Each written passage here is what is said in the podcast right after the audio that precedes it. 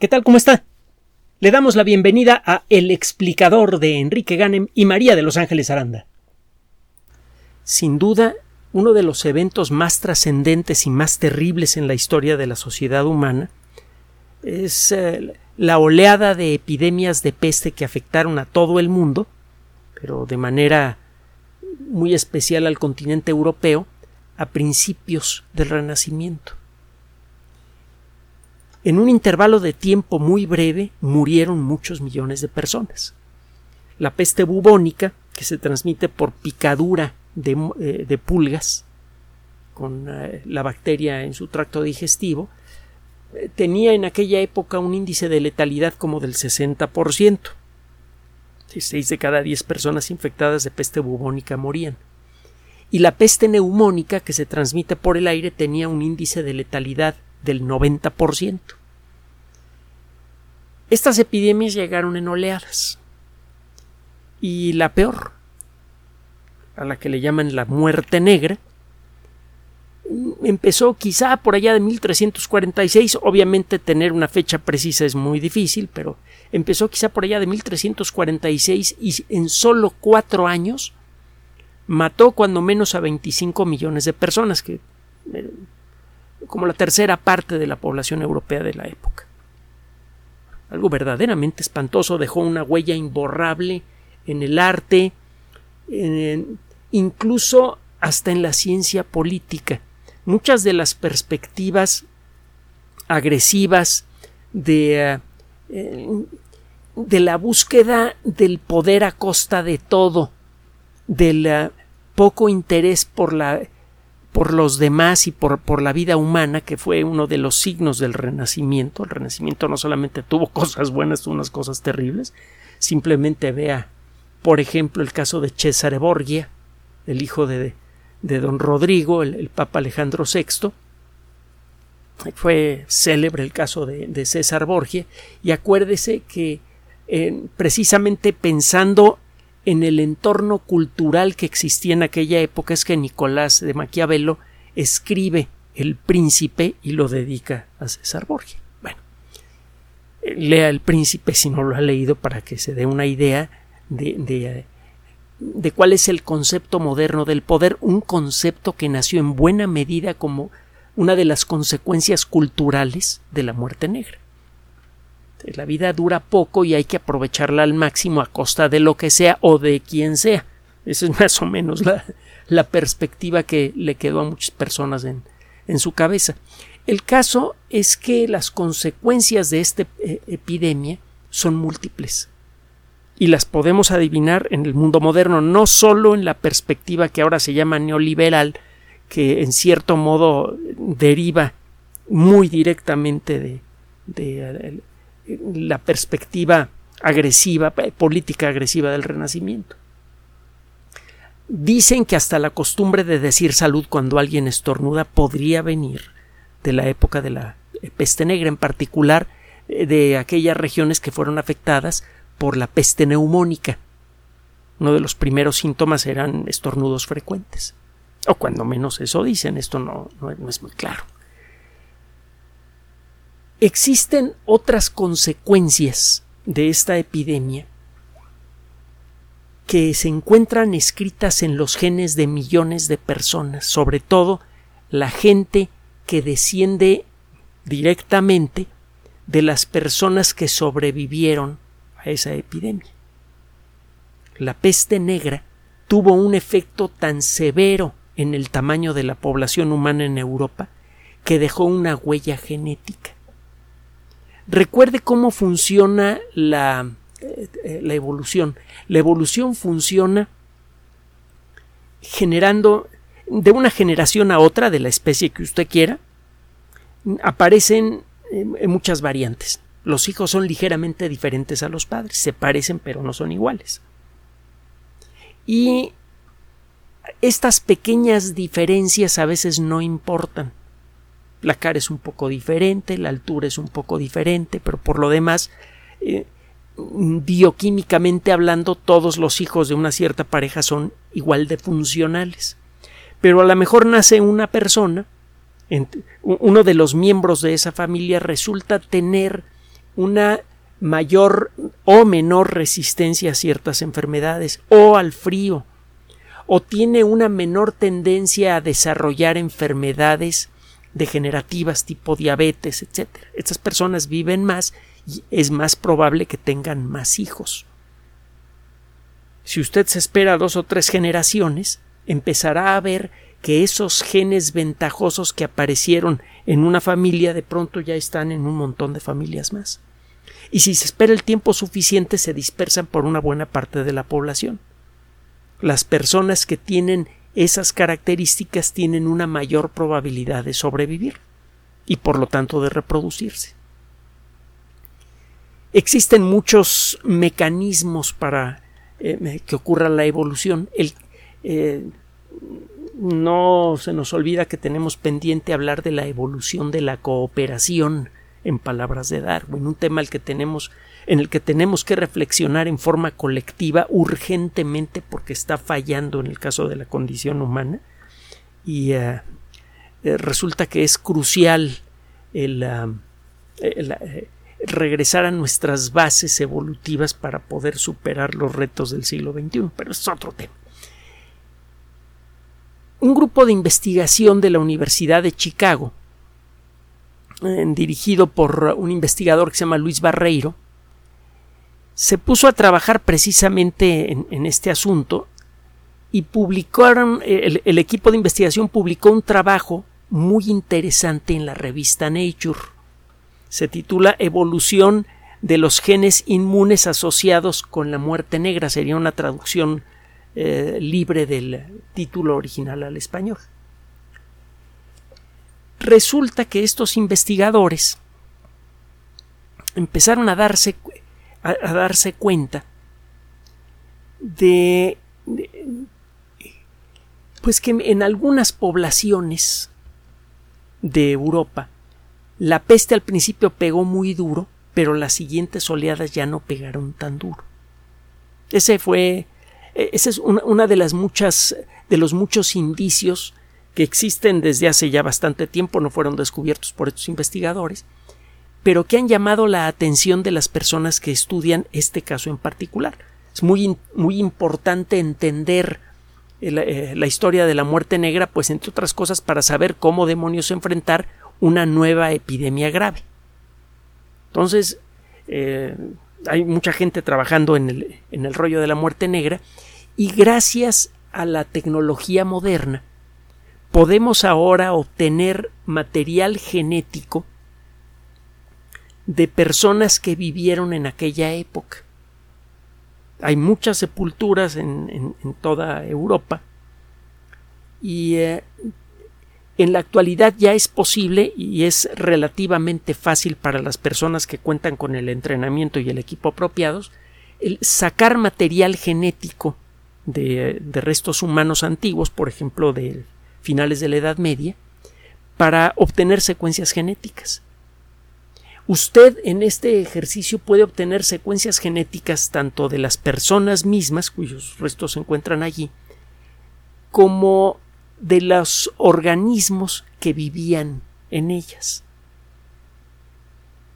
Recuerde que hace no mucho tiempo platicamos del cocolistli, una epidemia brutal que a su modo fue tanto o más letal en el continente americano y que se disparó poco tiempo después de la llegada de los conquistadores españoles. Eh, se atribuye la muerte de millones de personas a epidemias traídas por los españoles y cuando menos en parte es cierto, bueno, por los conquistadores europeos porque los ingleses también traían lo suyo y los portugueses y los franceses aquí llegó de todo, aunque claro los españoles inicialmente son los que eh, obtuvieron el más territorio. Pero el caso es que si hay evidencia, por ejemplo, de epidemias de viruela que fueron traídas por los conquistadores europeos casi con seguridad.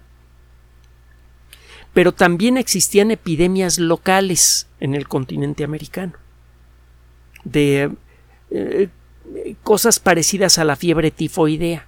La fiebre tifoidea puede ser eh, verdaderamente devastadora hay muchos, eh, muchas historias familiares, nosotros conocemos varias de ellas, que mm, eh, pues, que involucran la muerte de muchos miembros de una familia como consecuencia de, de eh, la fiebre tifoidea en particular, a principios de eh, finales del siglo XIX, principios del siglo XX. De hecho, si usted ve la historia, verá la historia de México, desde que se convirtió en un país independiente, y verá que muchos grandes personajes de nuestra historia murieron de fiebre tifoidea. Por ejemplo, el general Zaragoza, el vencedor de la batalla de Puebla, pues él muere poco tiempo después de la batalla precisamente de fiebre tifoidea. Bueno, el caso es que mm, haciendo este tipo de investigaciones, obteniendo ADN antiguo en cantidades diminutas de, sepulcros de, fechas conocidas, fue posible establecer aquí en México que en un cementerio con víctimas del cocolistli cementerio documentado, se encuentran restos genéticos de una bacteria muy similar a la de la fiebre tifoidea moderna. Y esto explica por qué el cocolistli ya era conocido por eh, los habitantes del continente americano antes de llegar los eh, conquistadores europeos. De hecho, ya tenían el nombre para esa enfermedad. Y eh, aunque no se usaba mucho, se empezó a usar mucho después de la de esa última epidemia que se disparó poco después de, la conquista. Y entonces parece ser que lo que ocurrió aquí en México fue una oleada de cuando menos dos o tres epidemias diferentes, algunas traídas por eh, los europeos y otras locales, y probablemente una ayudó a disparar la siguiente. Toda esa historia se pudo reconstruir haciendo análisis genéticos de restos humanos antiguos. Bueno, pues estos investigadores hicieron lo mismo. Empezaron a estudiar el ADN de los restos de 516 personas en Londres y en Dinamarca que murieron entre el año 1000 y el año 1800. Entre, otras, eh, entre otros restos se encontraron desde luego los de personas que murieron durante la muerte negra y empezaron a encontrar que la composición genética promedio de las personas antes de la muerte negra y después es diferente. Y lo que encontraron puede sernos muy útil en el futuro. Resulta que la gente que murió tiempo después del final de las epidemias de peste, cuando la peste ya no era un factor eh, eh, demográfico en Europa, tenían en muchos casos una variante de un gene que se llama ERAP2. Acuérdese que los genes son instrucciones que están grabadas en nuestro material genético y que le dicen a la maquinaria molecular de la célula cómo fabricar una cierta proteína. Las proteínas eh, tienen una función tienen una o más funciones importantes en nuestro cuerpo. Y basta con que una proteína cambie un poquito, a veces, para que alguna característica del cuerpo cambie mucho. Basta con que cambie un poquito una cierta proteína, por ejemplo, para que no se forme bien la hemoglobina de los glóbulos rojos, los glóbulos rojos tengan una forma cucha, así como de media luna, y las personas que tienen este problema están permanentemente anémicas y tienen otros problemas que de no ser atendidos correctamente pueden reducir en mucho su probabilidad de, sobrevivir. Ahora, estas personas, las que tienen esta condición, que se llama anemia falciforme, porque los glóbulos rojos tienen una forma falsa, una forma incorrecta,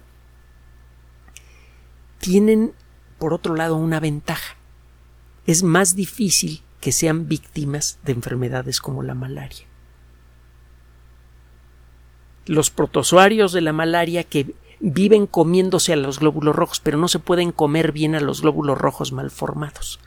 Así que las personas que tienen anemia falciforme tienen esa desventaja, pero tienen una ventaja por otro lado. Es muy común la anemia, bueno, relativamente común la anemia falciforme en países en donde eh, la malaria es endémica. Y es por algo. Esta enfermedad genética protege a estas personas de una enfermedad transmisible. Bueno, pues parece que lo mismo ocurre con el caso de la muerte negra.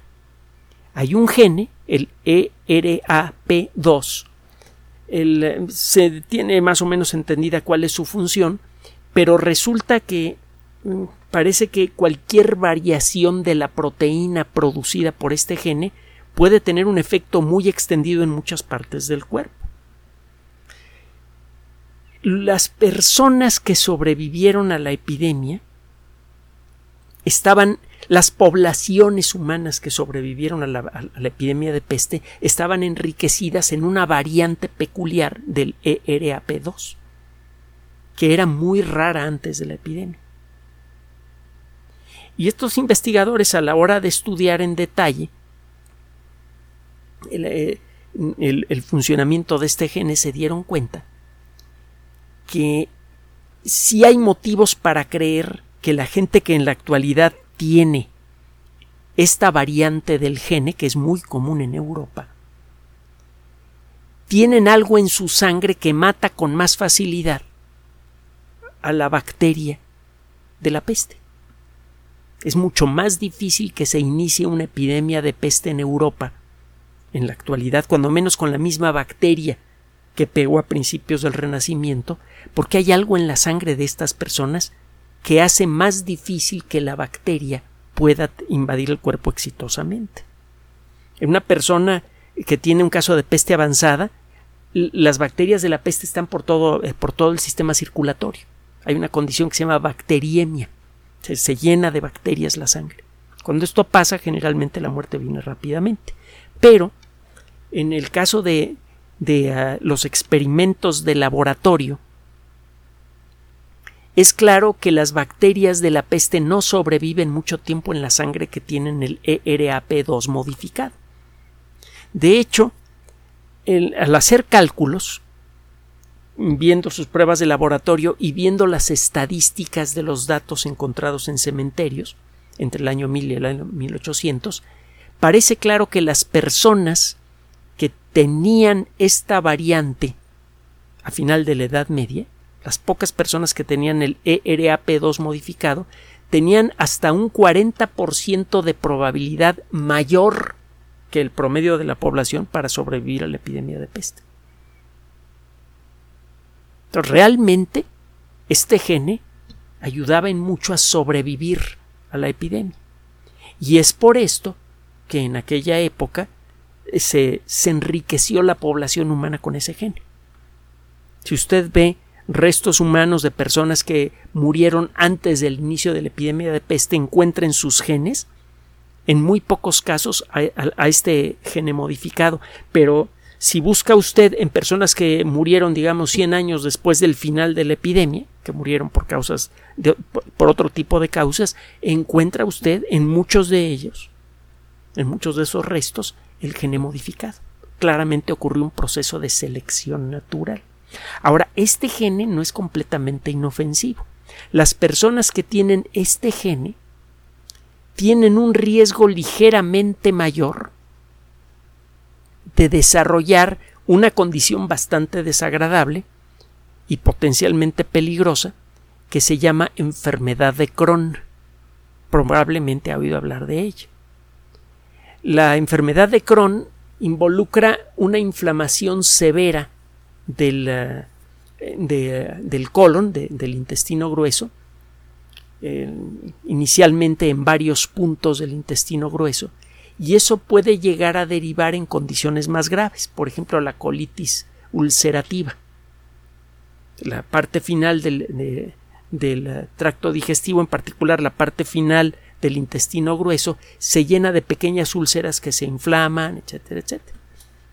Y es una enfermedad eh, por el momento muy difícil de tratar. Em, con alguna frecuencia las personas que tienen esta condición tienen que ser admitidas en hospitales y eh, bueno simplemente eh, considere que en el año 2015 esta estadística la encuentra usted en la Wikipedia y además disponible públicamente se estima que hubo casi 50.000 muertes en el mundo por enfermedad de Crohn. Eh, una de las pocas cosas que sabemos que ayuda a reducir la posibilidad de desarrollar la enfermedad o si ésta se desarrolla a hacerla más suave es el no fumar. Es una de las muchas enfermedades que se pueden hacer más graves por fumar. Bueno, el caso es que las personas que tienen este gene modificado tienen una mm, probabilidad ligeramente mayor de desarrollar la enfermedad de Crohn. En este tipo de trabajos, por un lado, nos ayudan a documentar el proceso de evolución. Este es un ejemplo de texto clásico de cómo funciona la evolución en seres humanos. Cuando usted tiene alguna ventaja genética, esta se manifiesta eh, en, forma de, de un gene que se dispersa fácilmente por la, por eh, la población en, pocas generaciones. Este gene modificado lo han tenido nuestros ancestros desde hace muchísimo tiempo, uno que otro. Y en la mayoría de los casos no otorga ventajas, al revés, tiene una pequeña desventaja. Hay una cierta, una probabilidad mayor de la normal a desarrollar la enfermedad de Crohn, que en la actualidad ya requiere de atención especializada. En el pasado debe haber sido intolerable y debe haber reducido en mucho la esperanza de vida de muchas personas. Pero bueno, resulta que de pronto aparece una condición terrible, se, viene la, la primera epidemia de peste, luego la segunda, etcétera, y de pronto las personas que tienen este gene modificado tienen una oportunidad mucho mayor de sobrevivir a la enfermedad que las personas que no tienen ese gene modificado. Entonces, aunque el gene aparentemente es desventajoso para nosotros, y lo es en condiciones normales, en estas condiciones tiene muchas ventajas para nosotros. Este descubrimiento tiene además otra consecuencia. Podemos ponernos a estudiar en detalle exactamente cómo funciona la proteína que es codificada por esta variante de ERAP2. Podemos ver su estructura molecular, eh, con técnicas modernas podemos ver en qué partes del cuerpo se manifiesta esta proteína y qué funciones tiene. Más o menos tenemos una idea, pero ahora hay muchos motivos para ponerse a estudiar a fondo cómo funciona esta proteína. Porque si resulta que esta proteína no solamente otorga, eh, cuando tiene la forma apropiada, no solamente otorga protección contra la peste, sino que puede otorgar protección contra otras enfermedades, entonces podríamos o fabricar un medicamento que emule la operación del ERAP2 o un complemento alimenticio o de plano cuando mejore la tecnología de manipulación genética podríamos manipular nuestros propios genes para otorgarnos esa ventaja contra enfermedades infecciosas. Además, si, si llegamos a entender bien, bien, bien qué funciones tiene esta proteína, podríamos diseñar una nueva formulación, podríamos construir un gene artificial, eso lo venimos haciendo desde hace ya algunos años, para insertarlo nuevo en nuestro genoma con una tecnología que ya tenemos desde hace tiempo y que funciona muy bien, que es la CRISPR-Cas, que ha pasado por varias iteraciones, por varias instancias de mejora. En la actualidad ya CRISPR-Cas es bastante buena. Entonces, en un intervalo de tiempo muy breve, podríamos gracias a este descubrimiento, encontrar nuevas formas de protegernos de enfermedades infecciosas. Así, medio milenio después de las terribles, horripilantes escenas que dejó la peste, y gracias a la ciencia moderna podemos darle la vuelta a la tortilla. Podemos utilizar los secretos moleculares que aparecieron en aquella época terrible para buscar nuevas maneras no solamente de curar enfermedades, sino de hacer algo mejor aún, evitarlas.